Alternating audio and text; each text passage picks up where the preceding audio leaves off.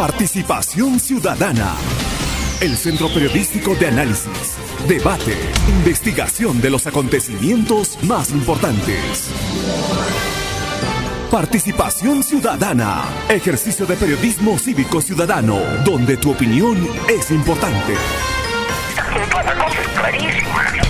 Onda Azul. Comunicación al instante.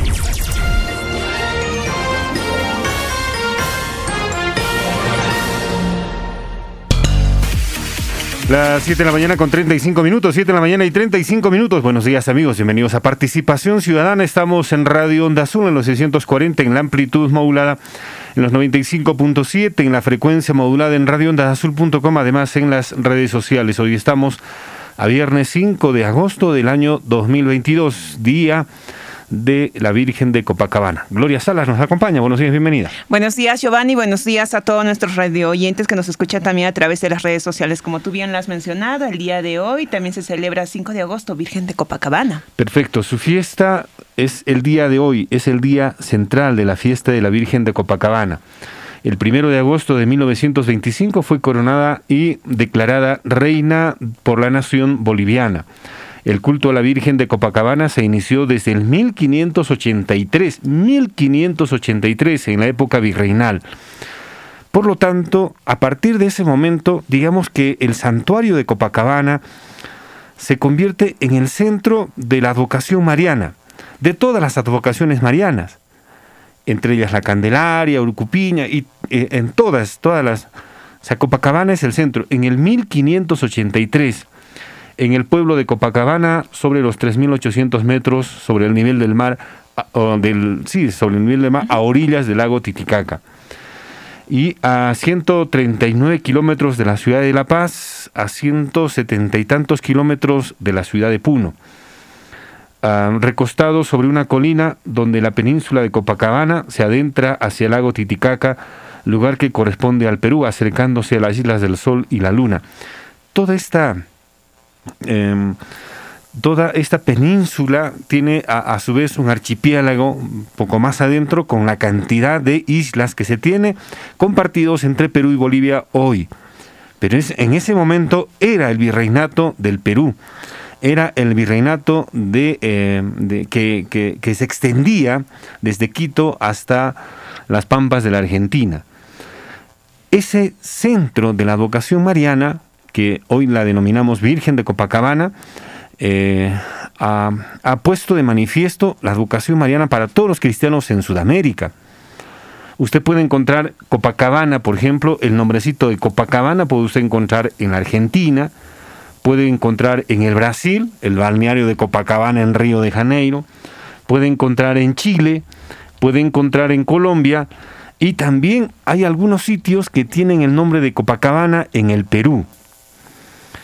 Y también, miren, cómo, cómo era, no solamente se ha venido desde, el, eh, desde Europa con, este, con la religión católica, también existen nombres de Copacabana en algunas ciudades, especialmente en España y en otras partes de Europa. Así es que el nombre de Copacabana este, también se ha puesto de manifiesto justo por este intercambio también cultural, incluso religioso. Con tanta noticia negativa que hemos tenido en la mañana de hoy, especialmente por este accidente de tránsito en la zona de Ollachea, saliendo de Ollachea hacia Sangabán o viniendo de Sangabán cerca a Ollachea. Eh, es momento de una oración, ¿no? Para que eh, las personas heridas puedan recuperarse adecuadamente.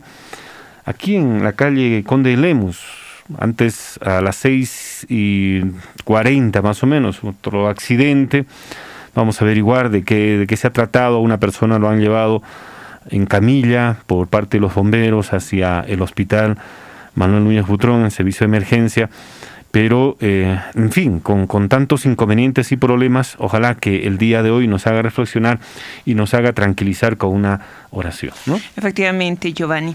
Y también a nivel nacional, ¿no? Las cosas están movidas. El día de ayer, por ejemplo, se ha tenido este rechazo a la salida del país de Pedro Castillo con 67 votos en contra. Los parlamentarios han negado la salida del mandatario. Sí, y el señor Pedro Castillo ha tuiteado, desde el Ejecutivo siempre hemos respetado la independencia de los poderes del Estado. Lamento que, de forma inusual y prepotente, el Congreso de la República me impida asistir a un acto protocolar internacional. Este hecho mella los lazos democráticos con la hermana República de Colombia, dice el señor Pedro Castillo a propósito de, de esta negación. Pero a ver si es que logramos eh, conversar también con, con eh, nuestro entrevistado de este y otros temas relacionados a esta coyuntura, ¿no? Eh, cómo em, se puede ver este tema, cómo se puede analizar este tema. Y como decía Gloria, con 67 votos en contra, 42 a favor y 3 abstenciones, el Pleno del Congreso de la República rechazó el pedido del presidente Pedro Castillo Terrones para que se le permita eh, viajar a la toma de mando del señor Gustavo Pedro, eh, Petro en Bogotá, en Colombia.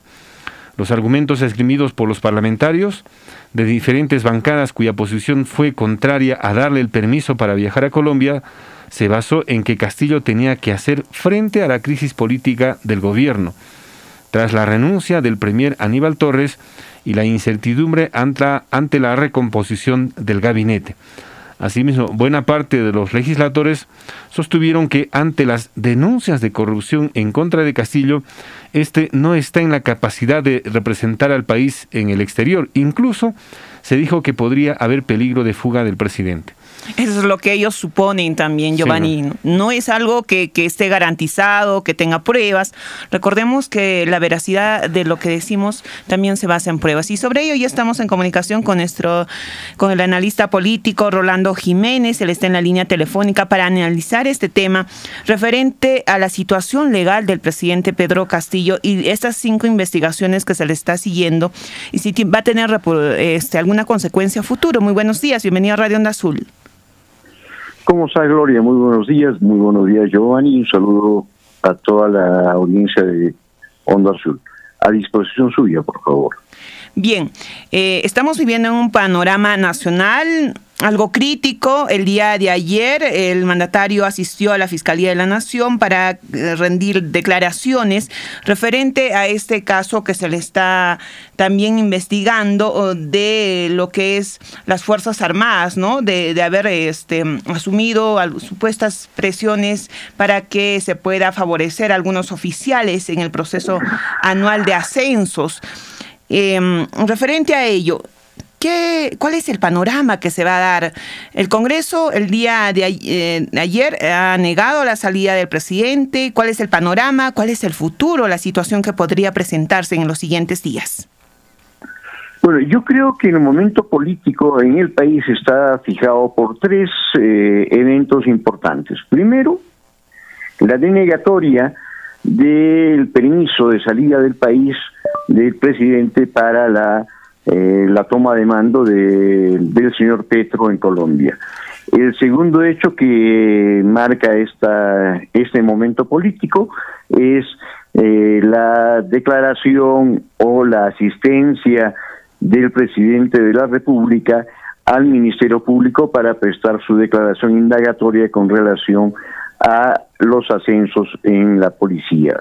Y en tercer lugar es la posible juramentación del nuevo gabinete que debería de que debe de efectuarse en las próximas horas en el país. Creo que estos son los tres elementos que fijan en este momento la, la situación política del país.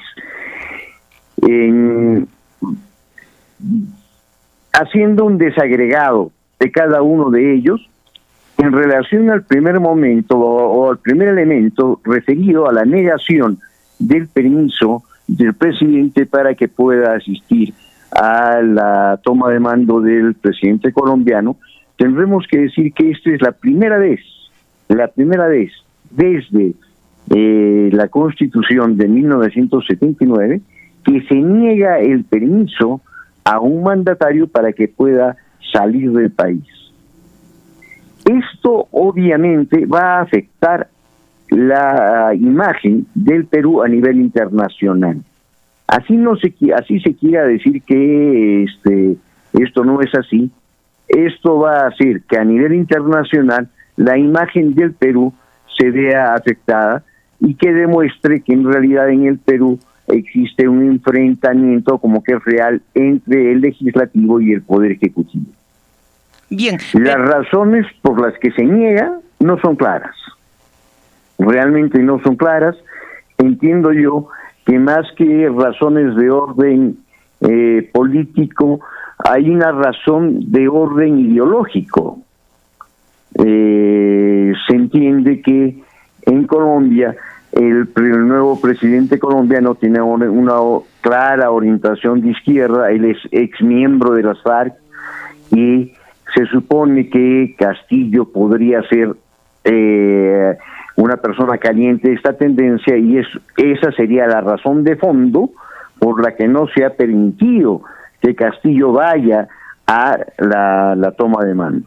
Creo que esta es una de las razones fundamentales y lo más riesgoso es que como digo, se pone en, en cuestión la imagen del Perú a nivel internacional. Don Rolando, buenos días. Y a ver sobre este tema, eh, han sustentado el día de ayer, escuchábamos algo del debate en el Congreso de la República, y claro, quienes han sustentado justamente esto son los que han experimentado con su líder, con el señor Fujimori, que se escapó.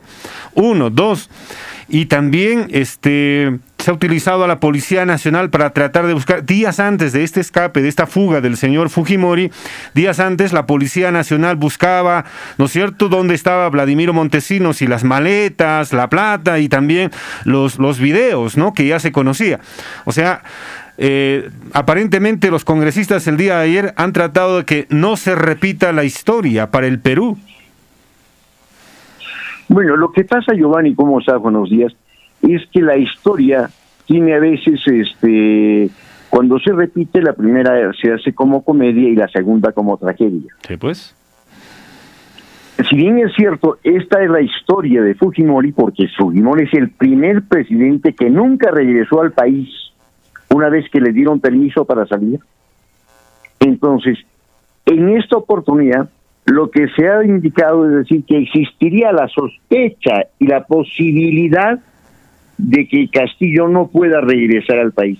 Pero es una sospecha, es una es un esa es la idea que tienen algunos congresistas con relación a Castillo y para ello se utiliza estas investigaciones que le vienen realizando al señor Castillo, pero acuérdate que la Constitución Política del Estado dice que toda persona es inocente en tanto no haya una sentencia que lo condene como este como autor o como culpable.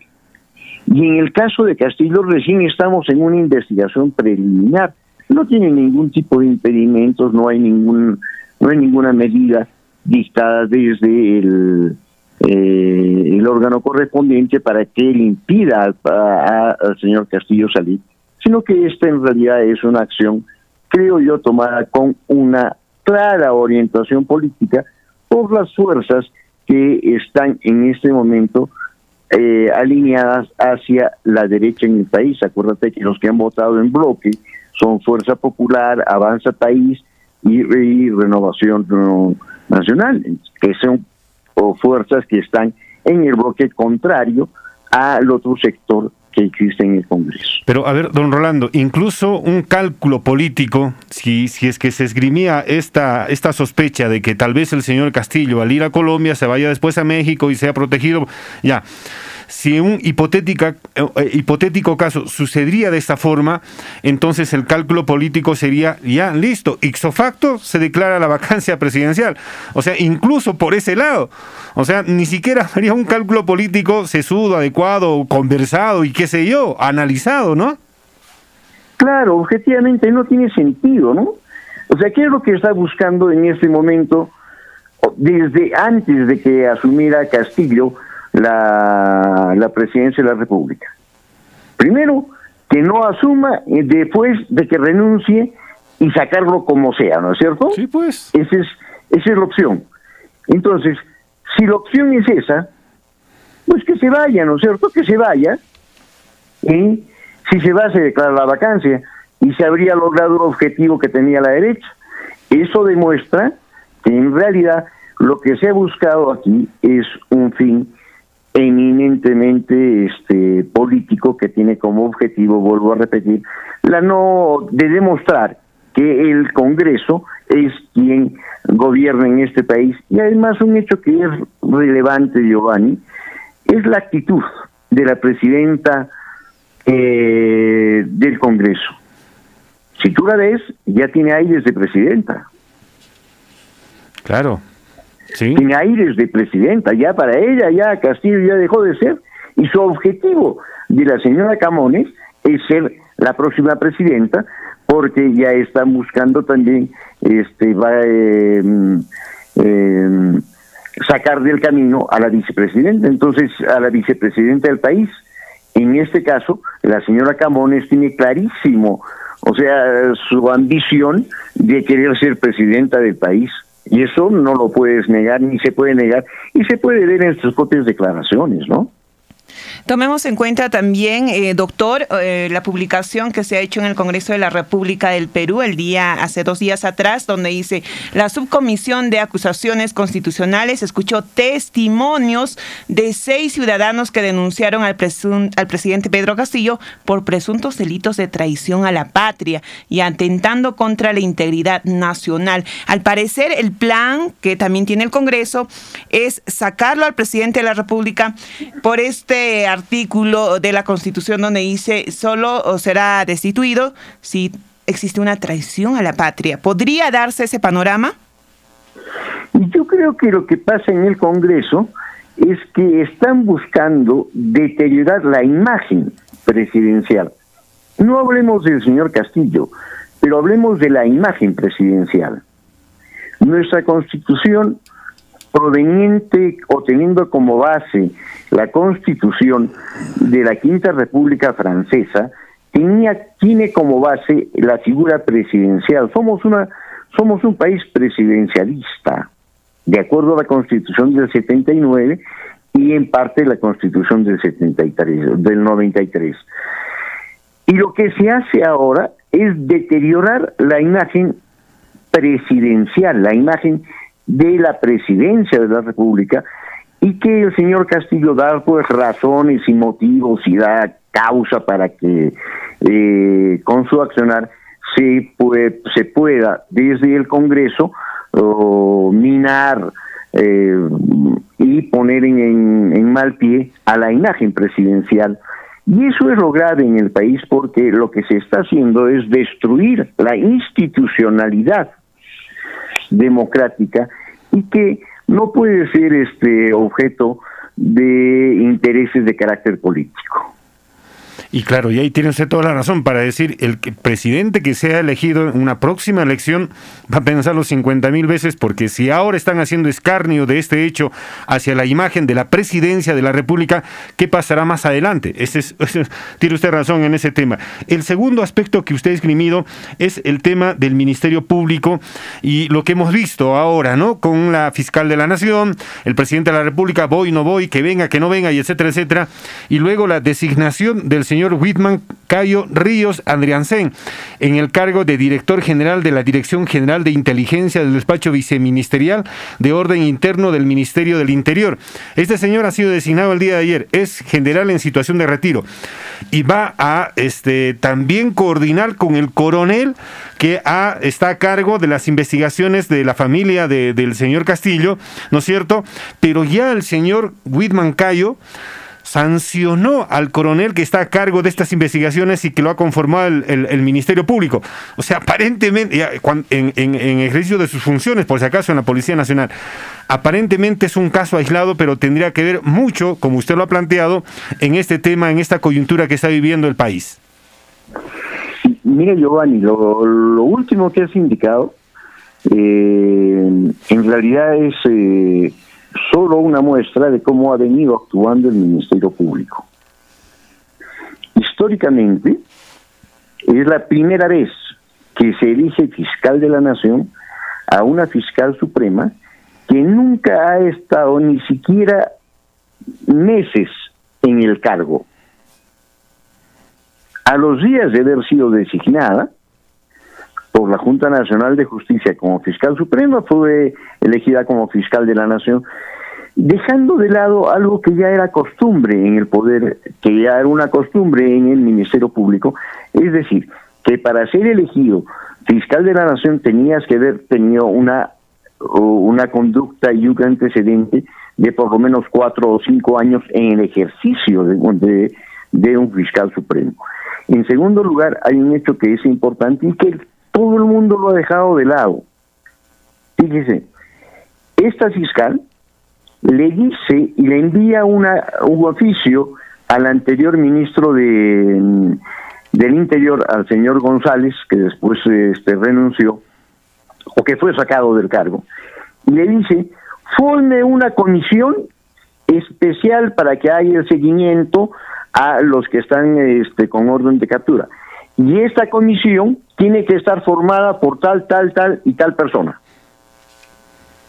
Es decir, el Ministerio Público le dice al ministro del Interior, forme la comisión con estas personas. ¿Dónde se ha visto que el Ministerio Público pueda disponer que el, que el Ministerio del Interior pueda conformar una comisión con determinadas personas? ¿Dónde está la independencia de poderes? Esto demuestra claramente la injerencia que está desarrollando el Ministerio Público con otro tipo de intereses. En segundo lugar, tenemos el otro tema. Eh, se dice que el presidente de la República obstruye, sin defenderlo, señor Castillo, porque él tiene ganada y tiene su razón, tiene ganado los méritos para que lo, lo investiguen.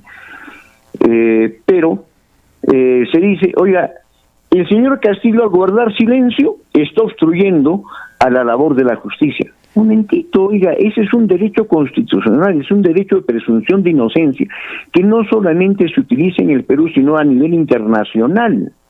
Yo tengo derecho a guardar silencio y esperar cómo se desarrollan las investigaciones para ver en qué momento puedo yo declarar. Entonces, eso no puede ser motivo de este de decir oiga acá hay una obstrucción a la justicia con el único objetivo vuelvo a indicar eh, Giovanni de desprestigiar la institucionalidad y la figura presidencial, no del señor Castillo, sino la del presidente de la República, que eso es grave en este momento. Y también, eh, doctor, eh, referente a los testimonios de Bruno Pacheco, ahora que se está buscando a Silva, recordemos que eh, el ex secretario del presidente Pedro Castillo tiene como abogado ahora a César Nakazaki. ¿Quién es César Nakazaki? César Nakazaki, pues, es quien asumió la defensa legal de Alberto Fujimori. Sí, mira, no solamente la, defensa de Alberto Fujimori, sino de todos aquellos que estaban acusados de corrupción en el caso Babajati. Pero además, él es este eh, coincidentemente eh, abogado de la señora López, de Carolín López, que fue supuestamente la primera colaboradora eficaz que hasta el momento no ha presentado ninguna prueba que ratifique sus dichos, pero que sí ahora es eh, abogado de Bruno Pacheco.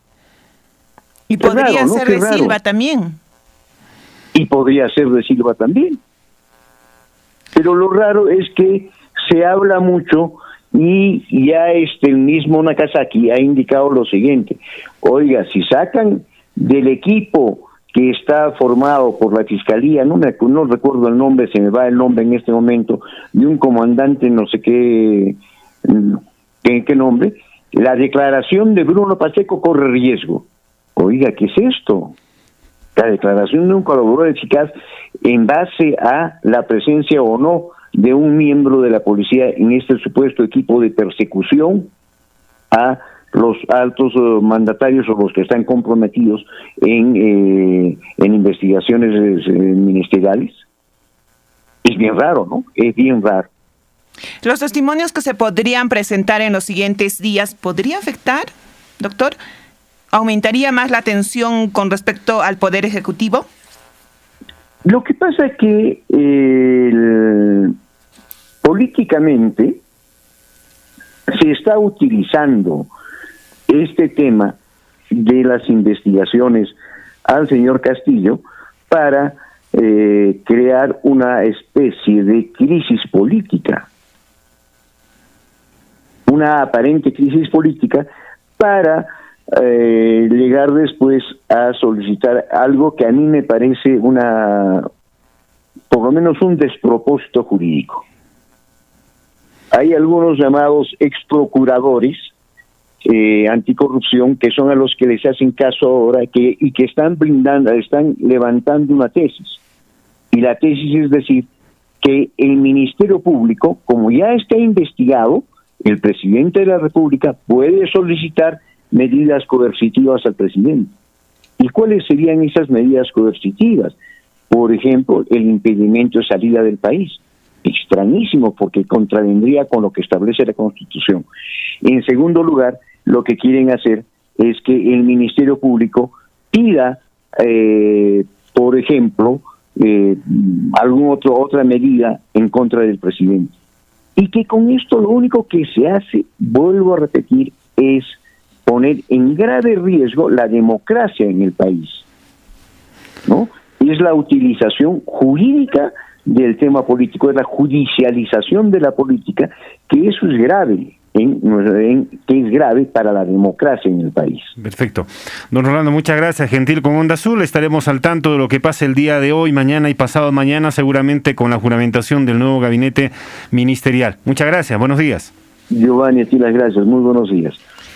Y claro, y este es un tema bastante delicado para el país en esta coyuntura que estamos viviendo, pero también hace un año atrás, en julio y agosto, se anticipaba que venía momentos muy este, tensos. Y justo vean ustedes con esta presencia de este grupo de representantes del partido de los partidos políticos que estuvieron en los Estados Unidos y que no les abrieron las puertas, ¿no? Y este a hoy. Desde ese momento ya se anticipaba que otra vez, de, eh, con la presencia del señor Pedro Pablo Kuczynski en la presidencia de la República, eh, para, para, una frase de la lideresa de Fuerza Popular para decir vamos a cogobernar el, el, el, país desde el Congreso de la República. Y esto se va repitiendo hasta el día de hoy, cuando el Congreso aparentemente es el superpoder del Estado y esto aliado con el Ministerio Público, ¿no? Directamente lo que está sucediendo con la fiscal de la Nación. Realmente eh, llama la atención este, cuando se mella la institucionalidad democrática en el país. No estamos hablando del señor Castillo, por ejemplo, estamos, hablando, se mella la, la imagen de la presidencia de la República. O sea, se supone que vamos como soberanos, como población, vamos a elegir a un presidente de la República. ¿Y qué están haciendo en la actualidad los políticos?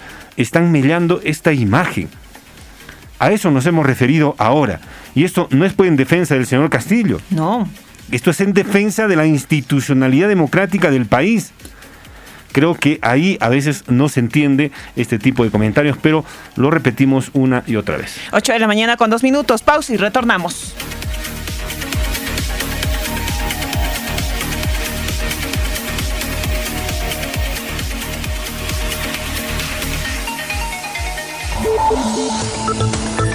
En los 640 AM.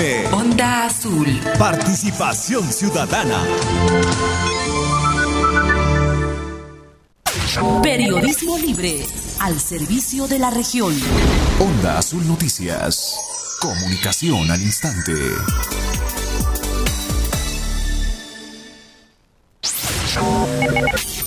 Primeros en la información. Actualización de titulares.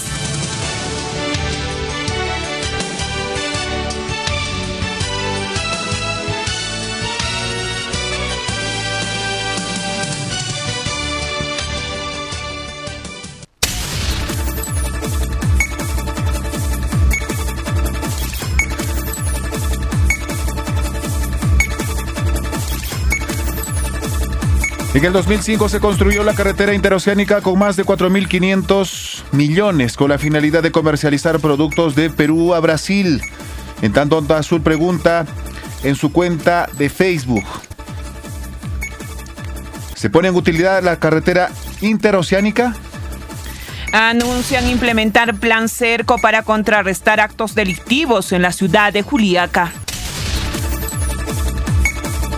Alfera, alferos ceramistas participaron de la segunda expoferia de cerámica 2022 realizado en el distrito José Domingo, Choquehuanca. El nuevo director del Hospital Regional Manuel Núñez Butrón de Puno, segundo Gustavo Cáceres Manrique, ha sido subdirector del exdirector Abad Yacutipa, quien heredó una millonaria deuda y la falta de pago a especialistas médicos. En Ilave, pobladores de Apacheta y Canyagui señalan que no permitirán la construcción de relleno sanitario. Un trágico accidente de tránsito se suscitó esta madrugada en la carretera interoceánica en el tramo Yachea-Sangabán, sector Caso, donde dos unidades vehiculares impactaron, uno de la empresa San Martín y el otro Las Águilas.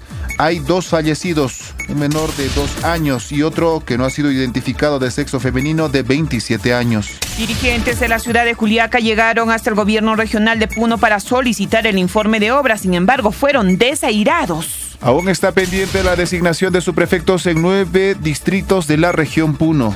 En Puno califican de controversial ley que elimina el límite de edad para ejercer la docencia universitaria. El gobernador regional señala que se tiene que respetar su decisión sobre el cambio del titular de la sugerencia de demarcación territorial del gobierno regional de Puno. Consideran que la única salida a la crisis política en el país es la convocatoria a nuevas elecciones generales. Con 42 votos a favor, 67 en contra, 5 abstenciones, el Pleno del Congreso no autorizó la salida del país al presidente de la República, Pedro Castillo, quien tenía previsto viajar a Colombia para participar de la toma de mando del presidente de izquierda, Gustavo Petro. El presidente de la República, Pedro Castillo, anunció hoy viernes 5 de agosto juramentará su nuevo gabinete ministerial luego de que Aníbal Torres presentara su carta de renuncia a la presidencia del Consejo de Ministros. Mientras tanto, el Papa Francisco lamentó las monstruosas deformaciones litúrgicas ocurridas en décadas pasadas durante el diálogo que sostuvo con su grupo de jesuitas en Canadá. Japón afirma que cinco misiles chinos cayeron en aguas de la zona económica especial. Compañía de Bomberos de Lima informa el fallecimiento del actor Diego Berti. Esta información causó sorpresa a nivel mundial. En el ámbito deportivo, Perú finalizó su participación en el Mundial de Atletismo Sub-20 con una final y doble récord nacional. Onda Azul. Onda Azul. Soy el páramo. En lo alto de los Andes doy forma a la vida de un continente. Llevo aquí millones de años, haciendo algo sin lo cual no podrías vivir. Tengo un secreto que contarte. Escucha. Día tras día, un susurro acaricia mi piel y ocurre un milagro. Yo convierto las nubes en el mayor de los tesoros. Así, gota a gota, nacen los ríos. Soy donde comienza la creación, el final de toda sed. Y tú, los tuyos cada vez me quitan más. Pero sabes, yo no me multiplico tan rápido. ¿Cuánto necesitas? Sin mí, volverías a ser polvo. En cambio, yo, sin ti, simplemente florecería. Ante todo, hay que afirmar que existe un verdadero derecho del ambiente. Primero porque los seres humanos somos parte del ambiente. Cualquier daño al ambiente es un daño a la humanidad.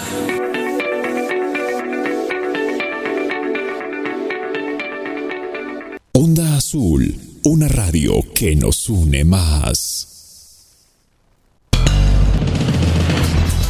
En los 640 AM y 95.7 FM estamos presentando Participación Ciudadana. Participación Ciudadana. Ejercicio de periodismo cívico ciudadano, donde tu opinión es importante. Onda Azul, comunicación al instante.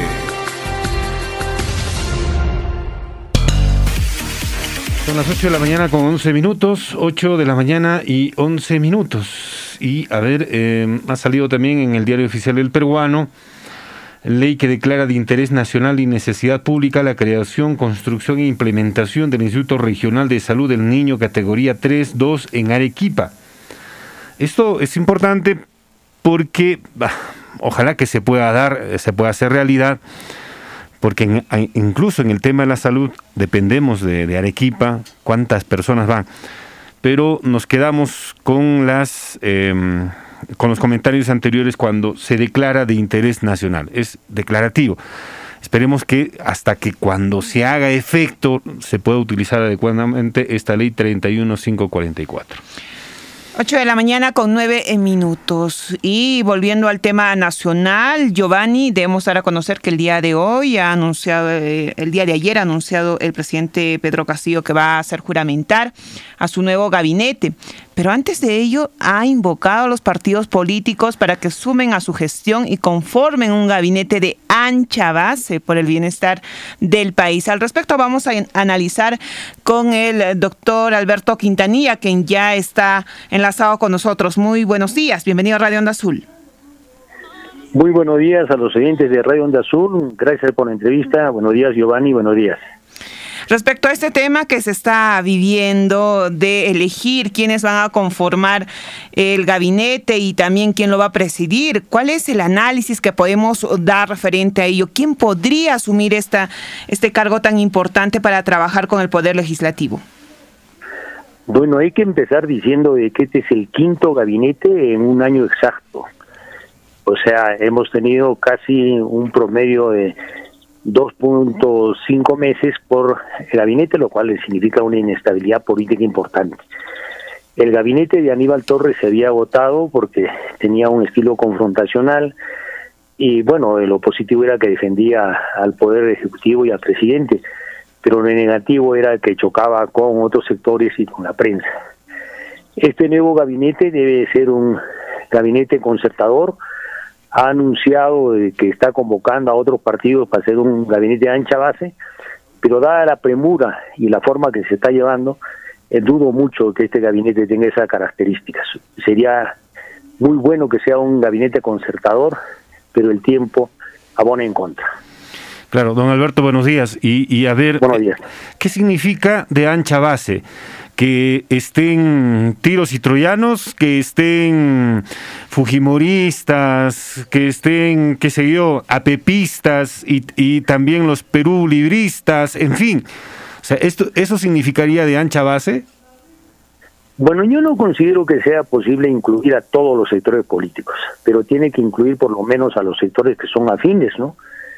Eh, la relación con eh, otros sectores de izquierda, vale decir, junto por el Perú, Nuevo Perú, que en un inicio estuvieron conformando el gabinete, fueron retirados. El único que subsiste en expresión de esa alianza es Roberto Sánchez, eh, de Junto por el Perú. Pero ya Nuevo Perú y otros sectores se han alejado ¿no? y han sido excluidos. Creo que por lo menos debería convocar a estos sectores, dialogar entre los sectores de izquierda, dialogar entre los afines y tener una buena relación con los otros sectores de oposición. No planteo que los incluyan y que se confundan, sino tener buenas relaciones y buenas formas, ¿no? Claro, porque ahí sí más bien se marca los puntos sobre las IES. O sea, una propuesta de esta naturaleza sí podría permitir regresar a una experiencia que ya tuvo Pedro Castillo con Mirta Vázquez. Bueno, sería volver a un gabinete estilo Mirta Vázquez y secundado por Hernando Ceballos pero es bien difícil. No creo, digamos, que eh, se han agotado varios espacios, se ha polarizado y esperamos que el nuevo premier y el nuevo gabinete comiencen a reconstruir las relaciones que hubo en un comienzo y que se han deteriorado. Yo plantearía un volver al inicio, volver a la etapa del gabinete de Mirta Vázquez. Y claro, y hay una, una clara diferencia ahora abismal entre lo que se pensó en ese momento y lo que se piensa ahora, ¿no? Eh, ¿Está llegando a su fin el gobierno del señor Castillo para usted? No, yo no creo. Mire, eh, van a ser dos años, uh, los próximos dos años de pugnas y de enfrentamientos, porque la crisis política en el Perú es tan profunda que no hay partidos ni movimientos políticos sólidos ni en la derecha ni en la izquierda, ¿no? Creo que estamos en el punto más bajo de legitimidad y, de aceptación de los partidos políticos. Y, y, una democracia para ser fuerte tiene que tener partidos y movimientos políticos democráticos, que no los hay. Estamos en el punto de inflexión y ojalá que el nuevo gabinete y la nueva voluntad de los poderes comience a revertir. Estamos en el punto más álgido de la contradicción. Se ha voceado que el ministro de Cultura, Alejandro Salas, podría ser el nuevo premier. ¿Ello calmaría las aguas que actualmente tal vez ha dejado el señor Aníbal Torres? ¿Cree usted? Bueno, por lo que se ha conocido en las últimas eh, declaraciones, el ministro Salas podría ser un buen inicio. Pero yo creo que lo que deberíamos hacer y debería convocar el presidente de la República es a un diálogo franco, ¿no?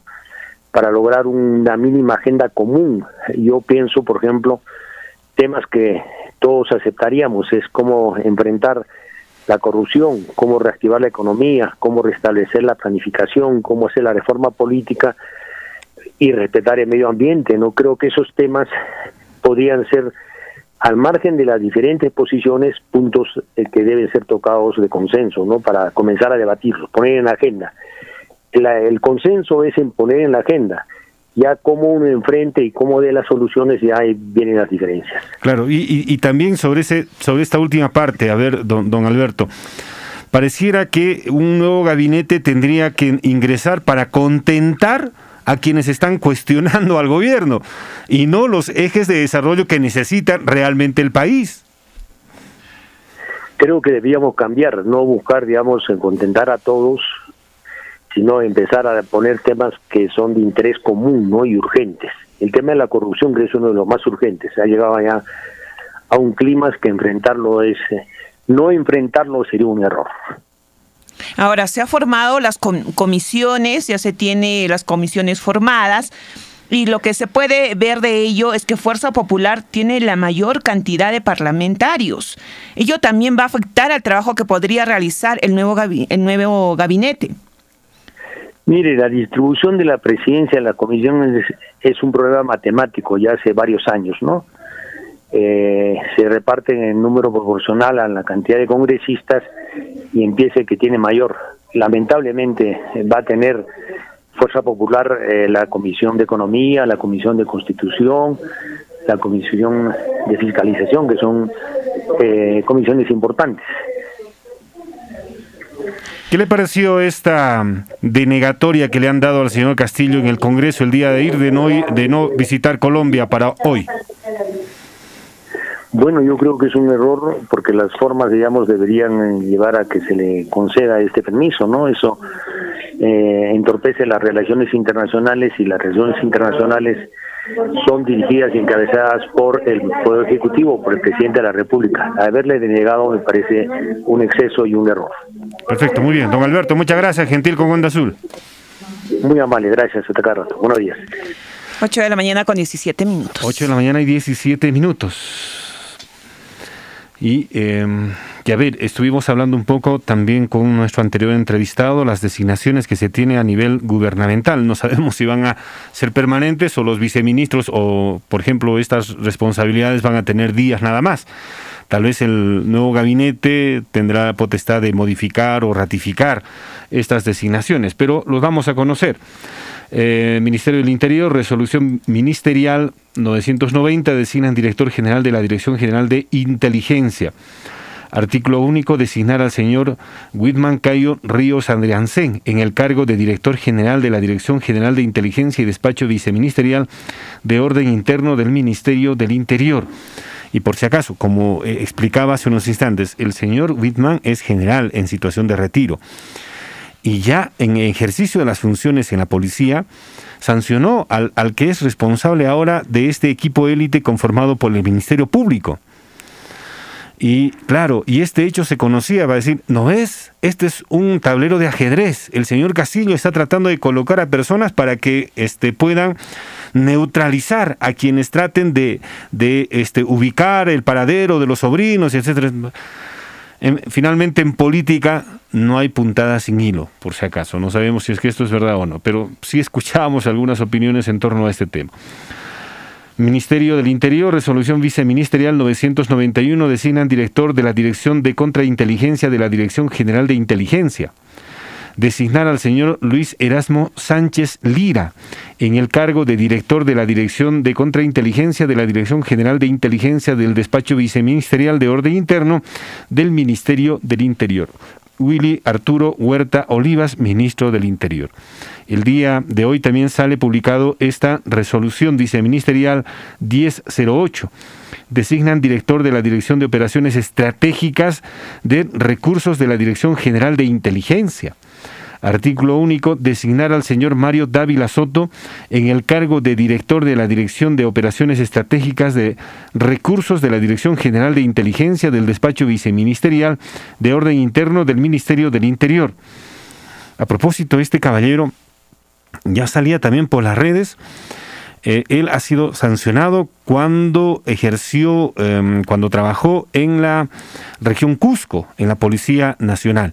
En fin, vean cómo es que, y el día de hoy va a ser por si acaso noticias, va a ser noticia esto, pero de inmediato ya salía, existe una hoja de sanción conjuntamente con suboficiales y etcétera, etcétera, ahí en la región Cusco. Eh, miren cómo, cuánta inteligencia se está utilizando en el país para tratar de ubicar a los familiares del señor Castillo, ¿no? que no está mal, finalmente esa es la función que deben de cumplir. Pero ¿cuánta inteligencia se está utilizando en el país para tratar de evitar los robos, asaltos a mano armada? ¿Cuánta inteligencia, cuánto esfuerzo se está haciendo en el país para tratar de desbaratar estas bandas? El día de ayer se daba cuenta de la intervención en el penal, creo que es en Piero Tumbes, en donde se estuvo operando desde allí para eh, eh, para tratar de ubicar dinero fácil de familias incautas, de personas incautas que llaman por teléfono con el cuento de te has ganado, deposítame. ¿Cuánto se está haciendo inteligencia? Se ha, intervenido. ¿Por qué? Porque fue pues de chiripazo, se enteraron e hicieron la intervención. Pero cuánta inteligencia, cuánto se está haciendo el esfuerzo para tratar de desmantelar todo ello. Y es más, ¿cuánto de esfuerzo se está haciendo para tratar de generar normas legales en el Perú que traten de evitar estos locales nocturnos que funcionen a diestra y siniestra?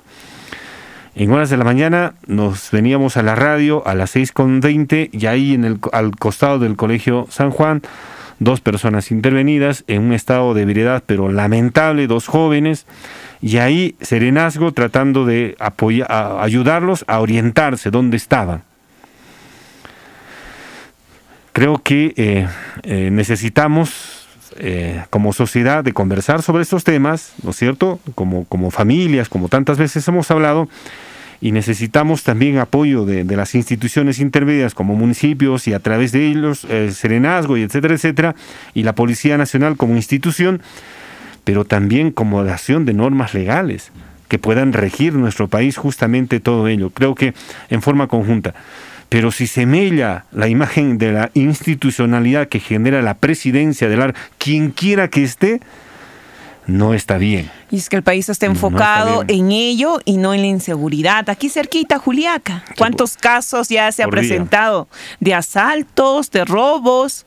Pero no hay una acción inmediata, una estrategia que podríamos poner en práctica y evitar más hechos. Sí, esa es una, es una realidad. Y por eso es harto importante.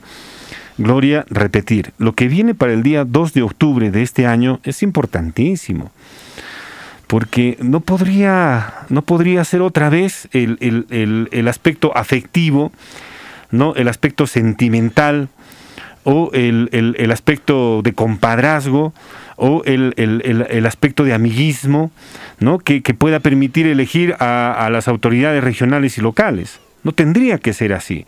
Tendría que pasar por otra faceta de la evaluación, que conozco de lo que hemos puesto de manifiesto en esta semana ¿Acaso este señor que ha sido sentenciado y que es congresista de la República, que ha sido sentenciado, su sentencia ha sido una semana antes, o perdón, su investigación ha sido una semana antes? No. ¿Ha sido un mes antes? Tiene años de investigación. Y por lo tanto, el año anterior ha sido el proceso electoral y él ganó. Con que tenga una investigación fiscal pueda pasar, ¿no? Este señor tenía cuatro investigaciones fiscales y todas por corrupción, porque estuvo con su empresa eh, este, ofertando al Estado sus servicios, por ejemplo, para la construcción o para la fiscalización, ¿no? Como, como existen en la actualidad.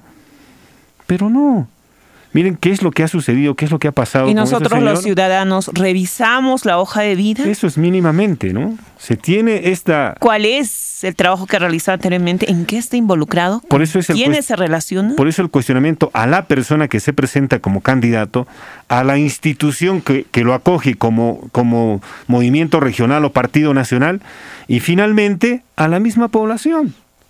Claro, en nosotros está la responsabilidad. Y este es el cuestionamiento que se hace para la población de Piura. Ellos lo eligieron como, como congresista de su, de su región para que sea representante nacional. Lo mismo puede pasar aquí en Puno. Otra vez, ¿no?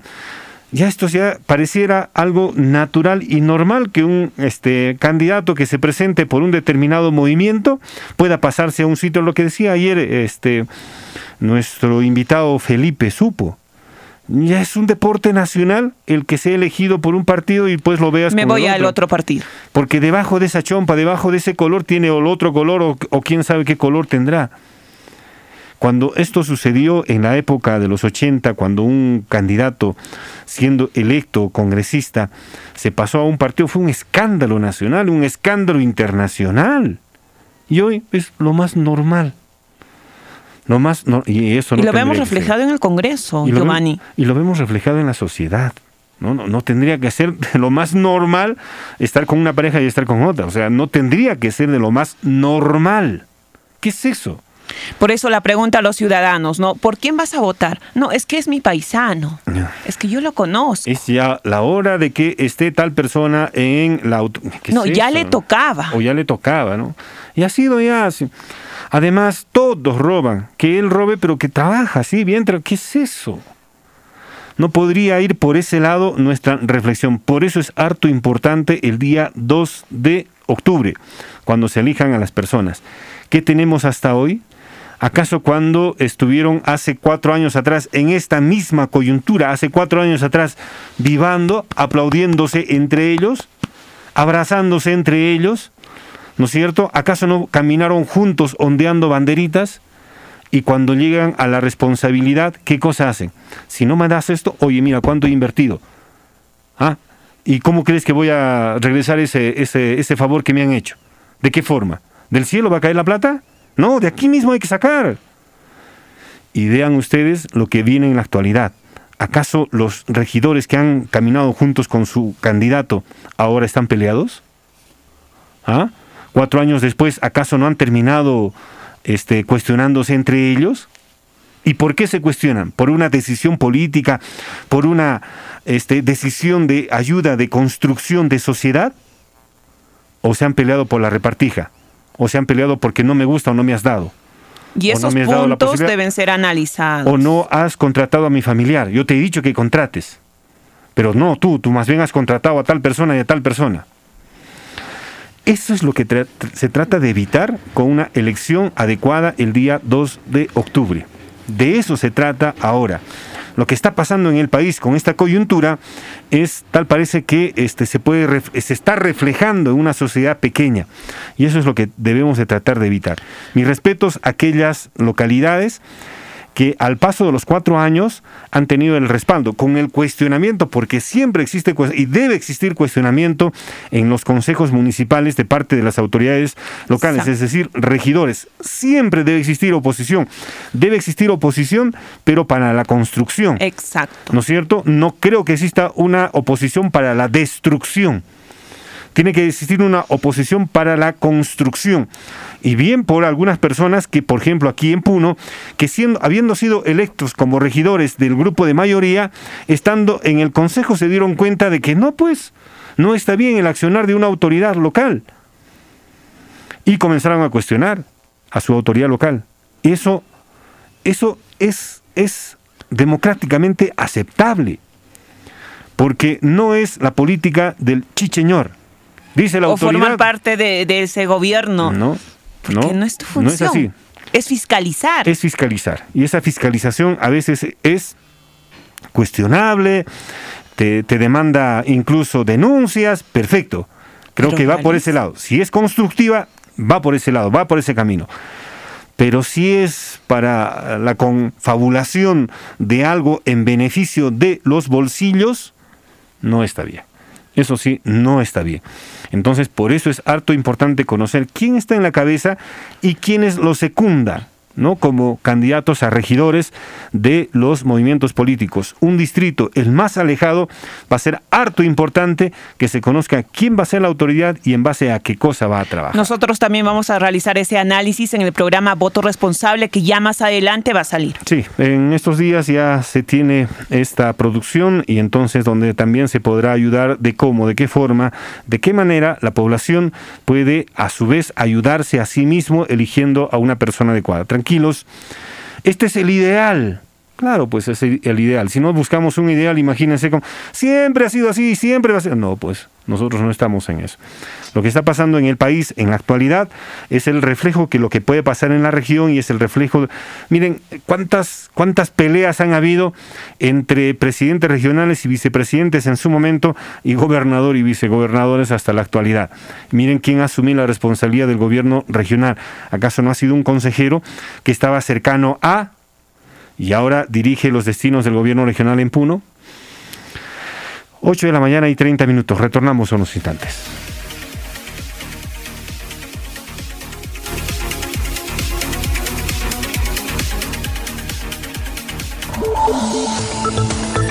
En los 640 AM. Onda Azul. Participación ciudadana.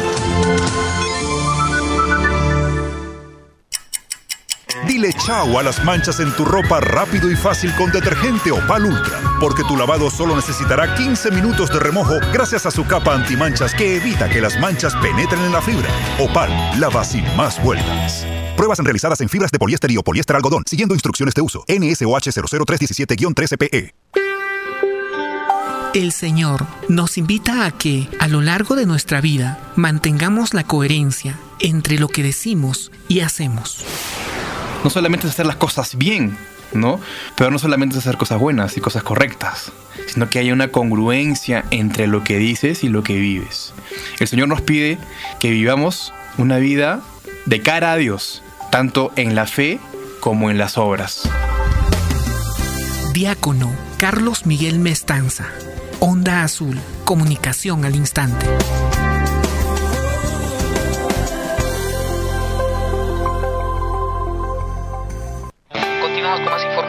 La información no se detiene. La música te acompaña. Onda Azul, tu compañera perfecta.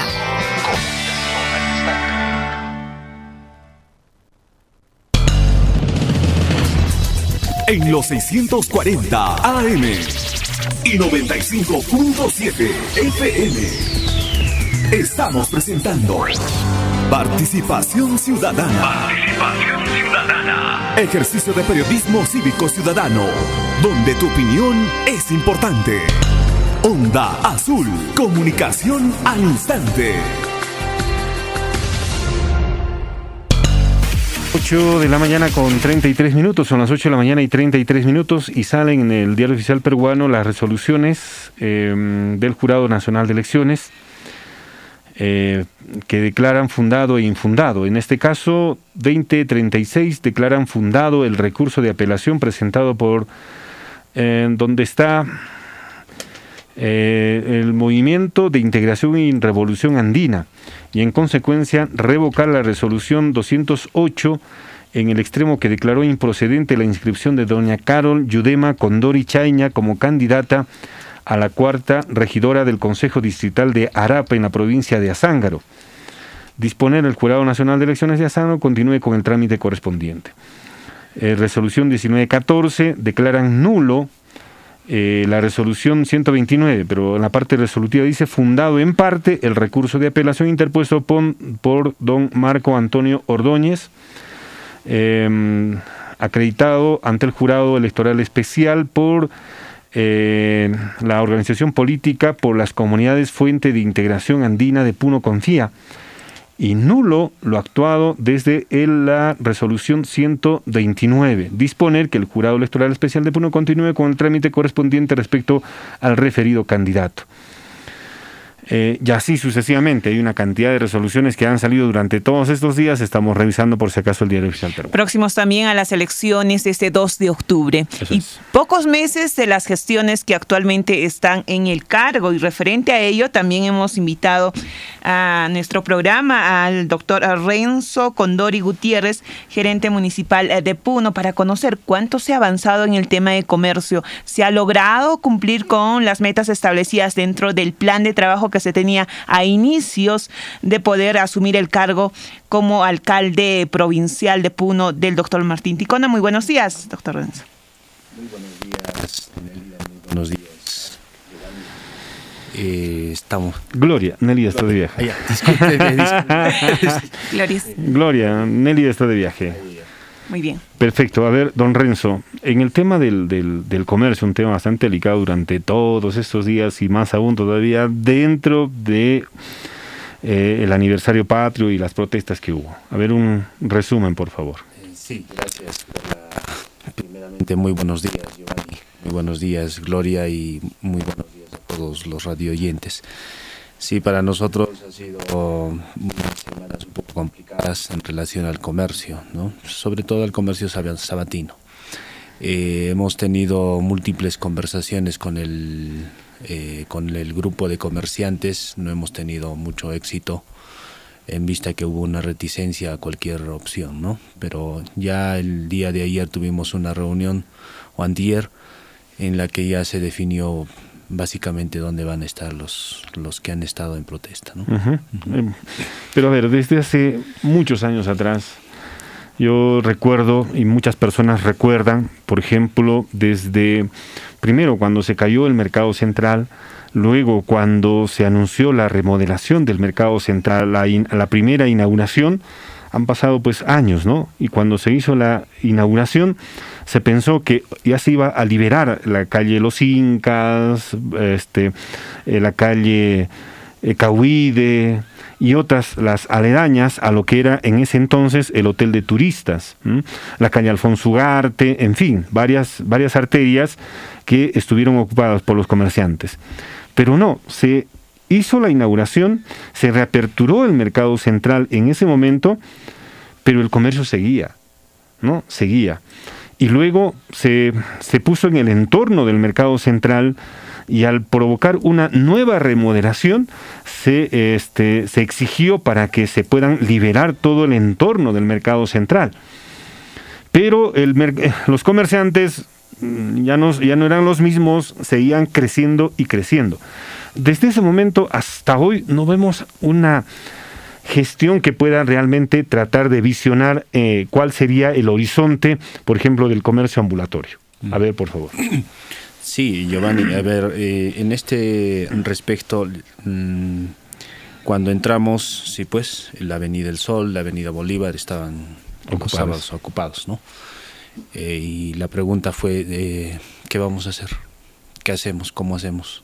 Y se hizo un, se hizo un mapeo de la ciudad y ahí se identificó, no, no es que nosotros lo hayamos inventado se identificó eh, una zona comercial aquí en el centro para abajo por la, por la avenida Bicentenario en este momento. Y ahí está la, el mercado, una proyección de mercado Yanacancha, la plataforma, Villa El Sol, está Chacarilla del Lago, está eh, dos plataformas de Tahuantinsuyo, está el mercado Progreso. Entonces, y ahí se ve un circuito comercial, una proyección. Entonces es- se inicia con la plataforma este, ya en negociaciones con la con los feriantes de la avenida Simón Bolívar y El Sol. Se inician las negociaciones para que puedan trasladarse a ese circuito comercial, con su feria sabatina, con la feria sabatina. Entonces se ejecuta la obra, eh, no, no obstante eh, la, ya el descontento por parte de los, de los de las 27 asociaciones llegan en vista que no pueden quepar, no pueden ingresar todos a esa plataforma.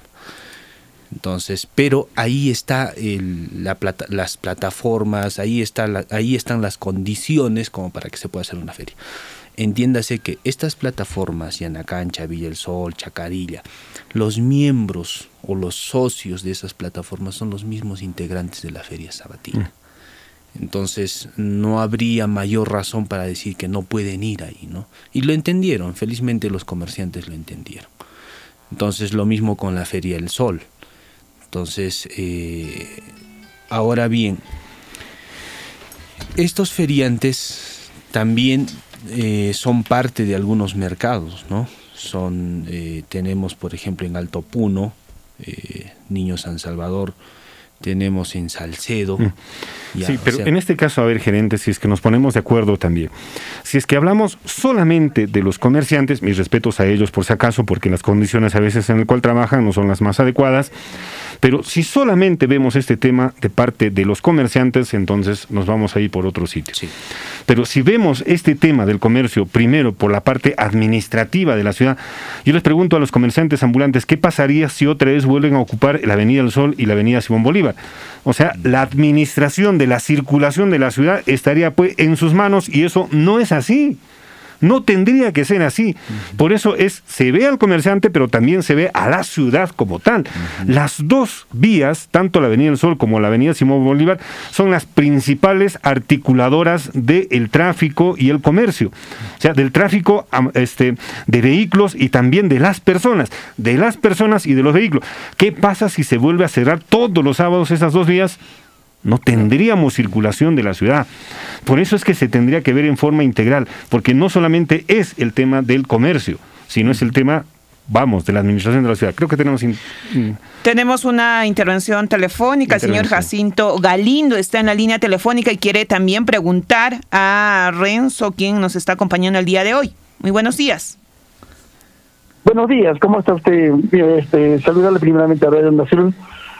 Eh, por esta acción que están haciendo y ahorita conversando con, eh, con la municipalidad. Adelante con su inquietud. Eh, sabe que mira el día de el día de mañana el día mañana sábado los los los comerciantes de la feria sabatina de la feria sabatina van a prácticamente nos van a invadir este el único acceso que tenemos al puerto que es la avenida Titicaca y eso estaba este está pronunciándose está pronunciándose este de acá los vecinos de la avenida Titicaca. Y nosotros también como Junta Directiva también estamos ahí en pie y es más se le ha indicado se le ha indicado se le ha mandado mejor que una memorial al señor alcalde y el señor alcalde eh, no sé si lo ha, lo ha leído o no lo ha tomado en cuenta pero eh, ese es el problema que el día de mañana vamos a tener Perfecto, muy bien, lo hemos entendido y esto es una de las preocupaciones que también se tiene. ¿Está autorizado la avenida Titicaca? Eh, a ver, en ese sentido eh, voy a decirles que temporalmente, hasta el 31 de agosto, sí está autorizada la avenida Titicaca. Mm. Temporalmente, ¿no? O sea, porque eh, mientras duren las, la intervención de la PETAR, entonces ellos se han comprometido con nosotros que para el 31 de agosto están entregando nuevamente. ¿Por qué no, eh, la pregunta sería en todo caso, ¿por qué no utilizar Yana Cancha? ¿Porque se está terminando los trabajos allí? No, Yana Cancha es una plataforma privada. Privada. Privada. Entonces, ¿dónde se irían a partir del 31 de agosto? Eh, van a volver a Romep, Romep y la, avenida, o digo, el Girón Primero de Mayo. Mm.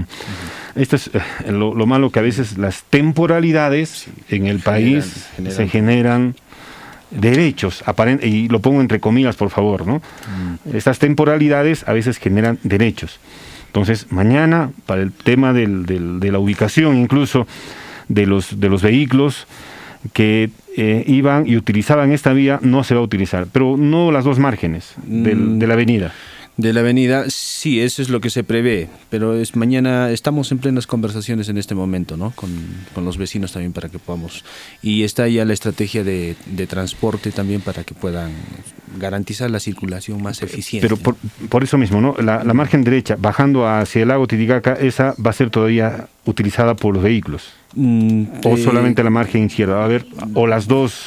En este momento las dos están siendo van a ser ocupadas el día sábado, Mm. mañana, ¿no? Entonces eso eh, ya como como le digo se ha coordinado con transportes también para que pueda garantizarse la, la circulación. Bueno, es- es- ese es otra vez, ¿no? Un tema.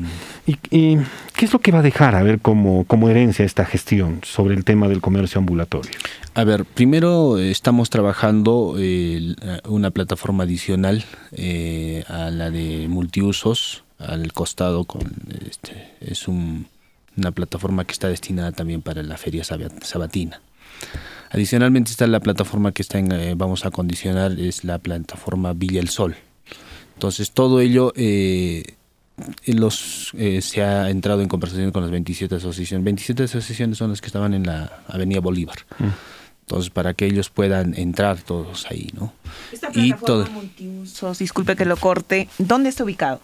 Está, a ver, el, del Puerto Banchero, a más o menos a unos 200, 300 metros al, Ujú. al sur. Hacia el sur, ¿no? Al sur. Ujú. Ya, eh, cuando usted me dice plataforma, ¿de qué estamos hablando? O sea, ¿se va a hacer eh, trabajos allí de parte del municipio? Eh, es una explanada. A ver, Sí, eh, pues. vamos a entender algo, este, Giovanni. Yo quisiera que ahí también nos pongamos. Actualmente, como parte de la feria sabatina, también expen- expenden, por ejemplo, los, los mayoristas. Ya están los mayoristas con los camiones. Entonces, dentro del planeamiento urbano hay un, un lugar destinado al, al comercio mayorista que está en Alto Puno y hemos hecho el convenio con Produce para que se pueda hacer el perfil y el expediente para la ejecución de esta de esta de este mercado Es mayorista. decir, que los camiones y de, de gran tonelaje con productos no entrarían a la ciudad de no Puno. entrarían en- a futuro a la ciudad ¿no? Eh, ese es el destino en, en Alto Puno entonces temporal por eso tiene razón no a veces cuando les damos algo de temporalidad consideran ya que es Es un derecho. es un derecho Y no está bien.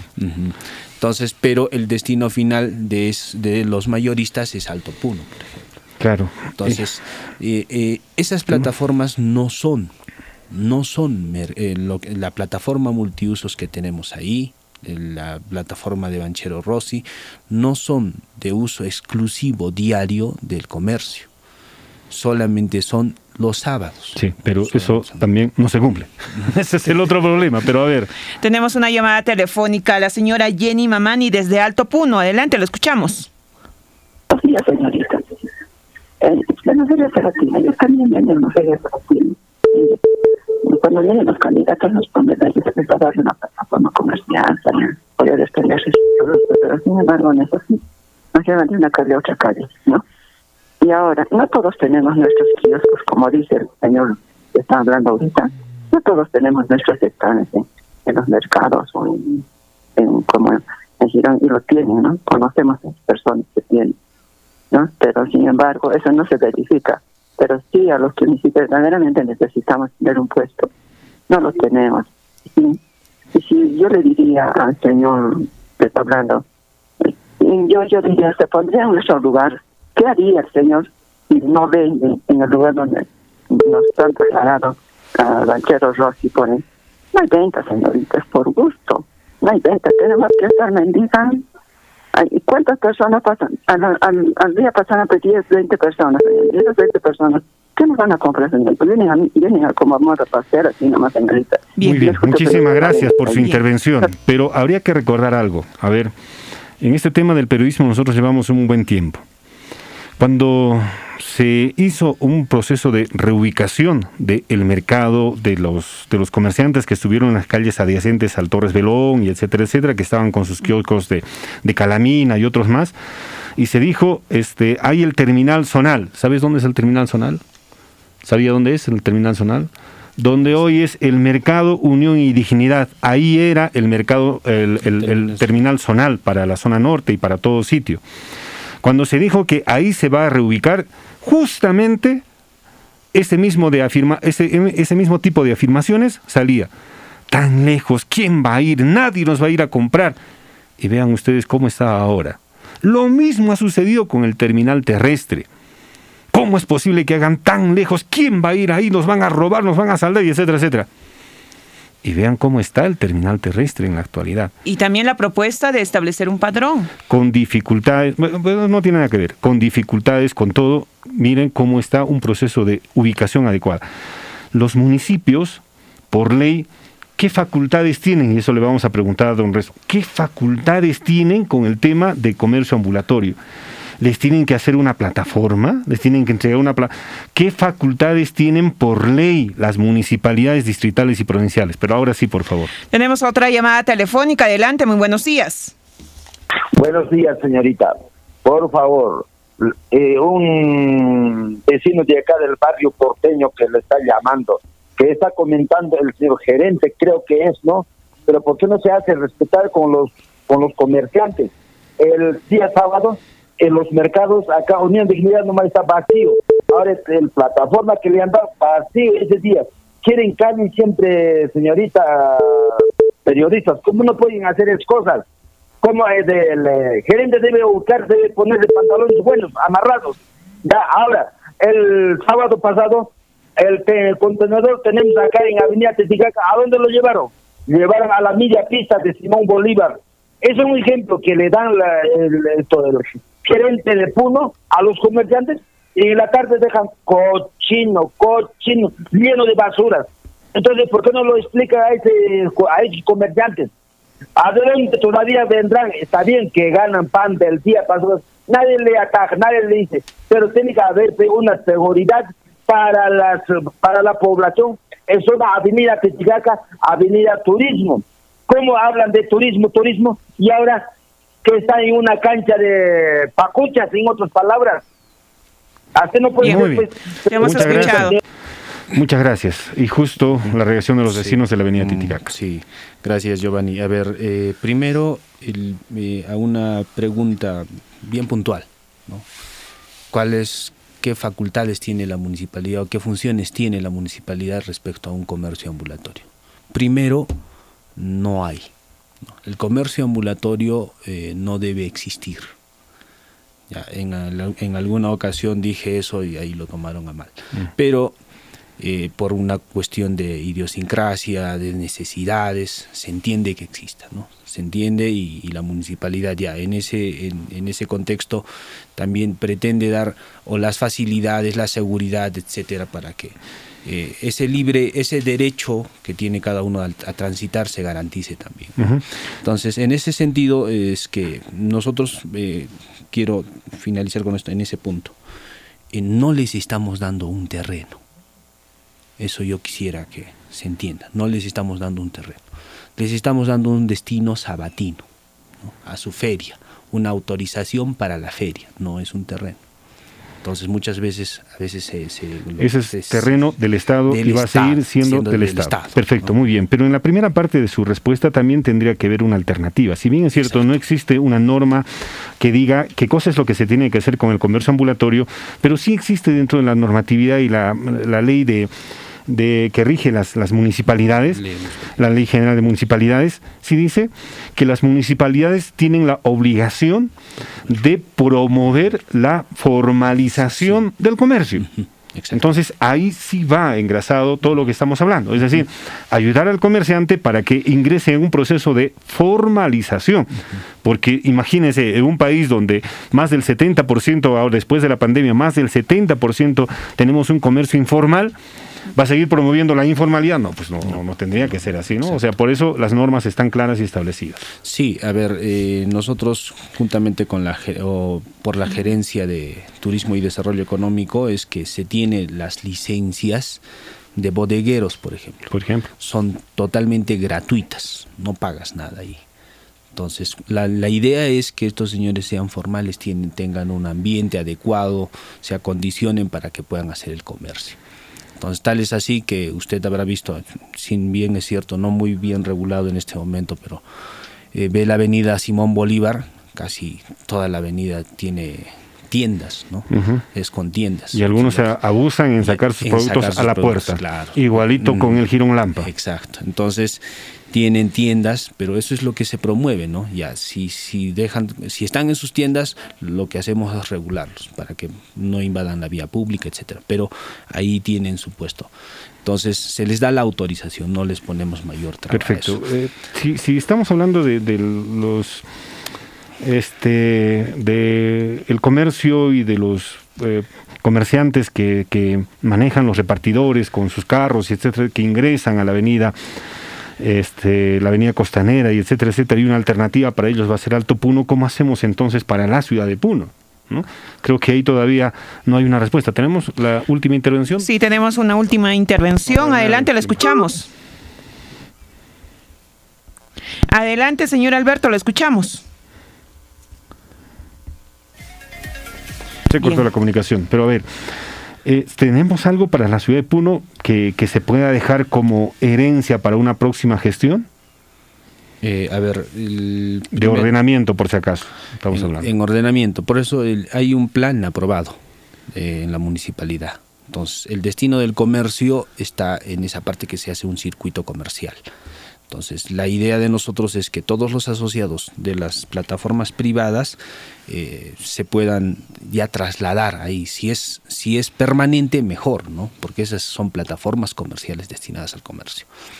Entonces, y de lo contrario, pues ayudar a formalizar eh, con, los propietarios para pues. que estos ambulantes vayan. ¿no? Yo, hablaba con un vecino del Girón Juli y él me decía, han llegado familiares el día miércoles, jueves, han llegado familiares, no, miércoles han llegado familiares y este, llegaron con su vehículo, lo dejaron a, la puerta para que nosotros cuidásemos y claro, y al día siguiente, el día jueves, ocupado, no podía salir el vehículo, el día viernes peor, todo el día sábado ya no, ya inamovilidad completa pero eh, se siente el la desazón también de parte de los vecinos, ¿no? O sea, ¿por qué, eh, ¿por qué, la solución está de trasladar un problema de una calle a otra calle, ¿no?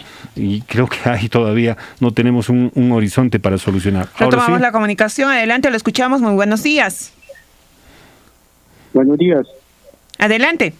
Sí, eh, estoy llamando a un vecino de primero de mayo. Adelante, lo escuchamos. Yo, yo quiero opinar a esta señor alcalde y que solamente no es Feria Sabatina lo que vende en Europa en Avenida del Sol, pero yo pregunto al señor alcalde, se ha traído a primera, primera de mayo sin consulta alguna para modificar Avenida Bolívar. Entonces, nosotros somos esa parte, nosotros queremos que se mejore la Avenida Bolívar. Y hasta ahora ya, eso era para siete meses, ahora ya son cuatro años que va a cumplir y no piensa eh, removerlo o reubicarlo. ¿Qué está pensando, señor alcalde? Es la pregunta. Muy bien, muchas gracias. Otra vez, ¿no? La temporalidad, ¿no? Y que se hace derecho. ¿Qué es eso? No puede ser posible, ¿no? Sí, este, Giovanni, ahí hacemos mea culpa nosotros como municipalidad, ¿no? La, la ejecución de la obra ha tenido sus, eh, sus particularidades, no ha podido ser inaugurada a tiempo y después cuando la intención ya es trasladarlos resulta que es insuficiente. Pues. entonces eh, ahora estamos haciendo otra plataforma más y vamos a condicionar toda la parte baja. Entonces ahí ese es el destino eh, como herencia que tendríamos que hablar decirles ese es el destino de la feria sabatina. Ahí es el lugar. Tal vez eh, a finales de año estemos en el esfuerzo de de llevarlos ahí, pero ya vamos a generar condiciones como para que el comercio baje ahí. Entonces, y toda la ciudad, todas las avenidas que están en este momento con Feria Sabatina ya estén liberadas. ¿no? Sí, y, finalmente, a ver, este, el tema del comercio no solamente habría que hablar del comerciante, por si acaso. Habría que hablar de la administración de la ciudad, porque si solamente dice, ustedes saben cómo estamos y, y cómo estamos los que vamos a comprar, ¿ah? o solamente ustedes hacen el negocio nada más. No, hay también personas que van a acudir a donde usted está como comerciante. Uno, dos. ¿Y en qué vamos a comprar? ¿Y en qué vamos a regresar para después de haber comprado? O sea, no tenemos calles, no tenemos nada, o sea, tenemos que jalar y jalarlas.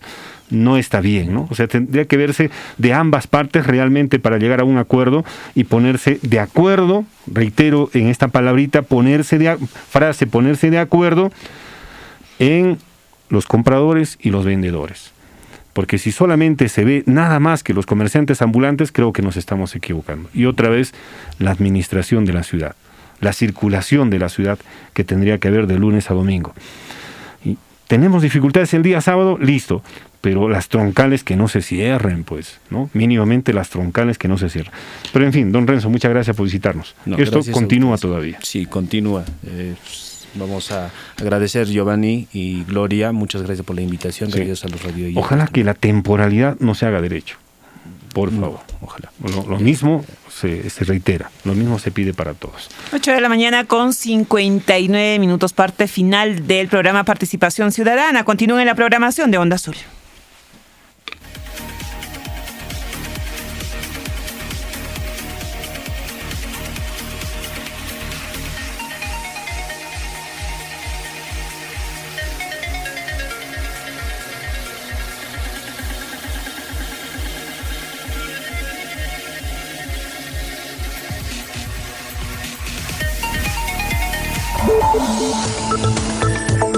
En los 640 AM.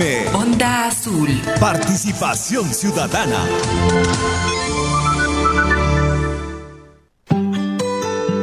¿Mensaje de los niños en la escuela? Niño tiene su propio ritmo y tenemos que conocer y comprender esos ritmos e ir a su ritmo de esos niños. No podemos pedir como adultos de que el niño vaya a nuestro ritmo, ¿no? A que se adapte rápido, a que aprenda rápido, no. Por eso te digo que los maestros están muy ansiosos y hay que ayudarles a, a canalizar de manera positiva esa ansiedad para que no repercuta en este proceso de enseñanza-aprendizaje. ¿Sabes? Nadie sabe nada de nadie. Doctora Berta Hualpa Bendezú. Onda Azul. Comunicación al instante.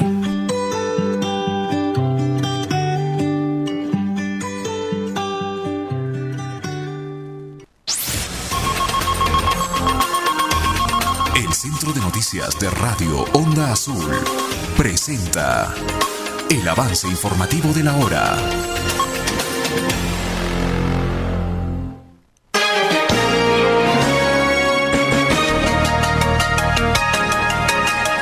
Minutos. Buenos días, bienvenidos al avance informativo de la hora de Onda Sus Noticias, Comunicación al instante. En Puno califican de controversial ley que elimina el límite de edad para ejercer la docencia universitaria los puntos a favor es eh, el hecho de que, eh, digamos, existen una buena cantidad de profesores universitarios que tienen, digamos, una edad avanzada, pero que están permanentemente en producción intelectual, académica, en trabajos de investigación, publicaciones, participación en eventos. Entonces, en, en, algunos casos eh, tenemos académicos y profesores eh, encima de los 70 años están en un muy buen estado, en un muy buen estado intelectual, de producción, y a veces eso, eso se estaba, digamos, este, soslayando con, la ley, ¿no?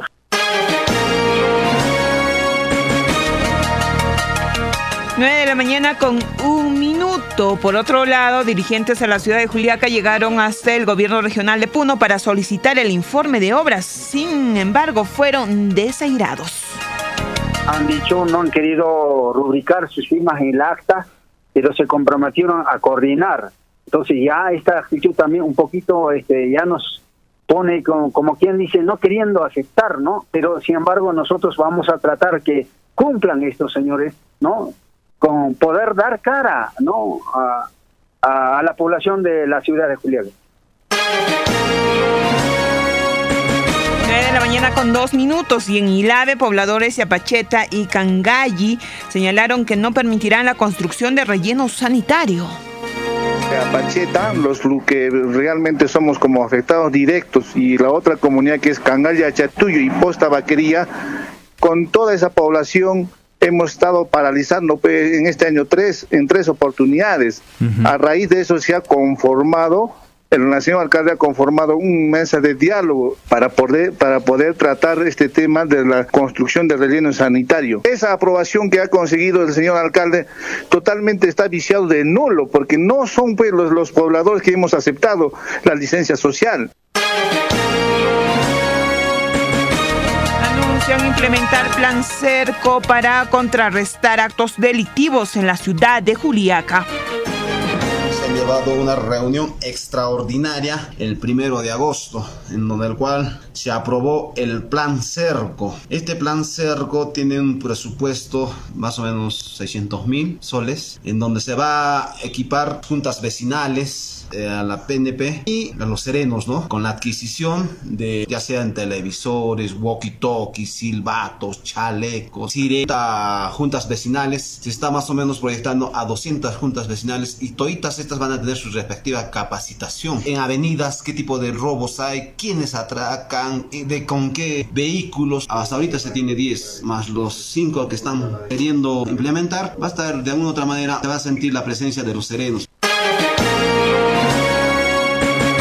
9 de la mañana con 4 minutos. Y a nivel nacional, la producción nacional de arroz alcanzaría las 3.214.475 toneladas durante este año, lo que representa una caída de 7,5% frente a las 3.474.307 producidas en el año 2021. Esto según la Dirección General de Políticas Agrarias del Ministerio de Desarrollo Agrario y Riego Midagri. Por otro lado, en el ámbito internacional debemos dar a conocer que Diego Berti, actor y cantante peruano, falleció tras caer desde un edificio en, Miraflores. Según han señalado ya la compañía de bomberos, se habría esta mañana del día de hoy se informó que Diego Berti sufrió un fatádico accidente al caer desde lo alto de su edificio. De acuerdo a lo que han señalado los bomberos, el actor y cantante peruano llegó ya eh, sin vida al hospital Casimiro Ulloa. 9 de la mañana con 5 minutos. Hasta aquí el avance informativo de la hora. Continúa en la programación de Onda Azul. Nosotros nos reencontramos a las 10 de la mañana con más información. Onda Azul. Onda Azul. Gran campaña de despistaje de sordera gracias a Audifón y su audiólogo internacional Luis Verástegui. Escucha una cosa por otra.